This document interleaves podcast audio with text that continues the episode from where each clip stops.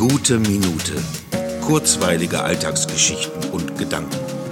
Mein Name ist Matthias Hecht und jetzt geht's auch schon los. Nach meiner gestrigen ersten Vorstellung nach dieser langen Zeit wurde mir wieder so richtig bewusst, dass ein Leben in unserer Gesellschaft ohne Kultur nur schwer vorstellbar ist und im Grunde gar nicht möglich. Damit meine ich nicht explizit nur das Theater, sondern alle Kultursparten, denn es ist viel mehr als der Moment als Zuschauer im Theater zu sitzen oder Besucher in einer Ausstellung zu sein oder ein Musikkonzert zu erleben.